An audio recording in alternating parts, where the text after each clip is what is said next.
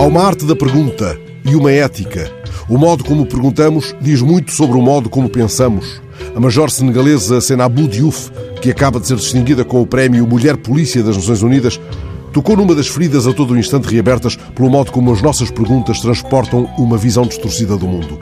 Lendo o que o jornal El País conta do seu percurso e da sua ação em várias missões das Nações Unidas, perceba o sentido mais fundo daquela ideia de Mário Quintana para quem pouco importavam as respostas certas. O essencial, sublinhava ele, é que as perguntas fossem certeiras.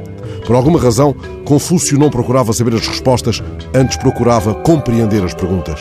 Há um episódio curioso no início da carreira militar da senegalesa, em 1985.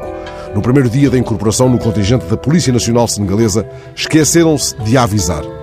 Era a primeira vez que uma mulher estava nessas condições. Ela não faz quanto a esse incidente qualquer pergunta.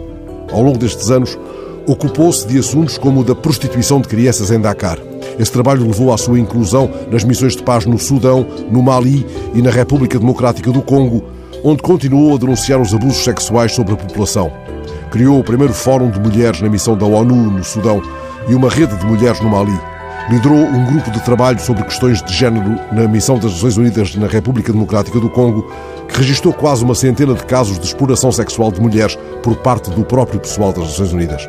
O resultado desse trabalho leva a sublinhar, com orgulho, que desde o ano passado não há qualquer registro de denúncia. O prémio que agora lhe foi atribuído confirma a importância do envolvimento de mulheres na luta contra o abuso e a exploração sexual. E o que é que isso tem a ver, afinal, com a justeza das perguntas? Deixo à vossa consideração esta frase da militar senegalesa, agora distinguida.